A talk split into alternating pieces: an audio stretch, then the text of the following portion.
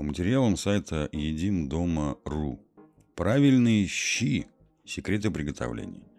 Щи были основным горячим блюдом на русском столе на протяжении столетий. Густой овощной суп любят и сегодня. Мы расскажем об истории щей, их разновидностях и раскроем несколько секретов приготовления. Как готовили щи на Руси? Говорят, что щи варили задолго до крещения Руси. Это блюдо ели чуть ли не каждый день. Не случайно народ придумал множество пословиц и поговорок о любимом супе. Где хорошие щи, другой пищи не ищи. Щай поел, словно шубу надел. Щами мир стоит.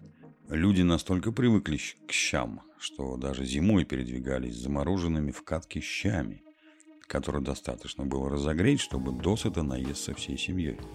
Во время войны 1812 года русские солдаты, находясь на французской территории, так скучали по русской кухне и любимому супу, что заквашивали виноградные листья, которые заменяли им кислую капусту. Аромат щей стоял не только в крестьянских избах, но и в царских покоях. Правда, зажиточные люди ели густые щи с мясом, в которых буквально стояла ложка – а бедняки довольствовались жидким супом с лебедой и луком. И все равно было вкусно и привычно, поэтому в народе говорили «Отец родной надоест, а щи не надоедят». Существует множество рецептов щей с капустой, щавелем, крапивой, репой, грибами, на мясном и рыбном бульоне с разными коренями и пряностями. В старину щи варили даже из свеклы, называя это блюдо буряковыми щами, которые больше напоминали борщ. Классический рецепт старинных щей включал в себя капусту, свежую или квашеную, а если ее не было под рукой, брали зеленые листовые овощи. Хозяйки использовали все, что росло на огороде. Морковь и петрушку, лук и чеснок, репу и брюкову, сельдерей, укроп и перец. Обязательным ингредиентом щей был кислый компонент, который давал яркий пикантный вкус – Кроме квашеной капусты использовали соленые грибы, моченые яблоки, бруснику, клюкву, соленые огурцы, сметану. В южных районах щи всегда варились помидорами и болгарским перцем. В некоторых рецептах можно было встретить картофель и ржаную муку. Они делали суп гуще. На Руси все овощи предварительно не обжаривали и не пассеровали. Отправляли в суп в сыром виде. Щи долго томили в русской печи в глиняном горшочке. Иногда в суп даже не добавляли воду. В ходе длительного томления овощи выделяли столько сока, что дополнительная жидкость не требовалась. А выбираем рецепт вкусных щей. Бульон для щей, как правило, варят из говядины, хотя в западных регионах более популярны щи из капусты со свининой или птицей. Донские щи по традиции готовят с осетриной, псковские со снетками, такой вид маленьких рыб, похожих на корюшку, Польские и украинские щи готовят с салом. Уральский вариант щей включает в себя пшено или овсянку. В Грузии в разновидность щей добавляют белое вино и сыр сулугуни. А финны не могут представить это блюдо без баранины и копченой колбасы. Словом, во всех национальных кухнях существуют свои особенности приготовления щей, и каждый вариант блюда вкусен по-своему.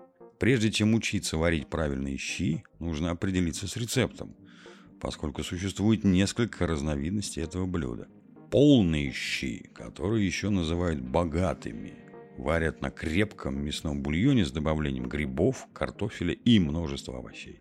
Сборные щи варят с большим количеством мяса, свинины, говядины, курицы, даже баранины. Добавляют также и мясные деликатесы, колбасу, сардельки, сосиски и разные виды копченостей, что делает суп похожим на солянку. Рыбные щи предполагают наличие не только благородных сортов рыбы.